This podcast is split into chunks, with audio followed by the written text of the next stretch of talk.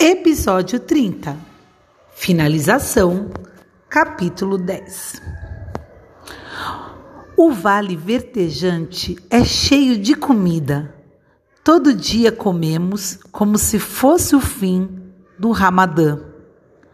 Acabo de comer um pratão de arroz cabu, com muitas passas e pedaços de cordeiro assado. E comi também uma laranja do tamanho da minha cabeça. E tomei três taças de sorvete de morango. Ninguém mais toma sorvete no Afeganistão, só as crianças do vale, verdejante. E nós podemos tomar o quanto quisermos.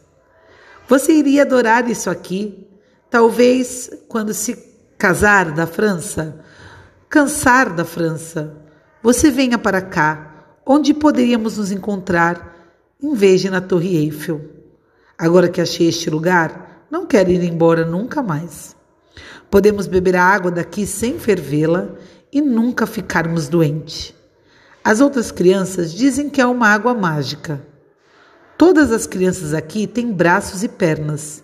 Ninguém é cego e ninguém é infeliz. Talvez a perna de Asif até cresça de novo. Parvana terminou de ler e soltou um suspiro profundo.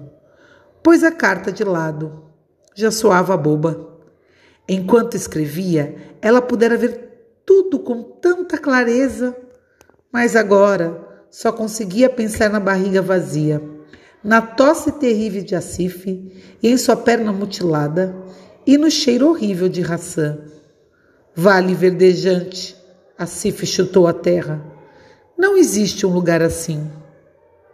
Não, concordou Parvana, sem emoção. Não existe um lugar assim. Inventei tudo.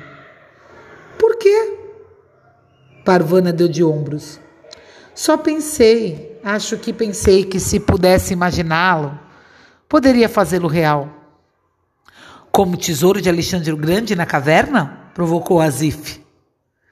Parvana estava furiosa consigo mesma por ter partilhado seu sonho com Azif, mas principalmente por ter tido aquele sonho.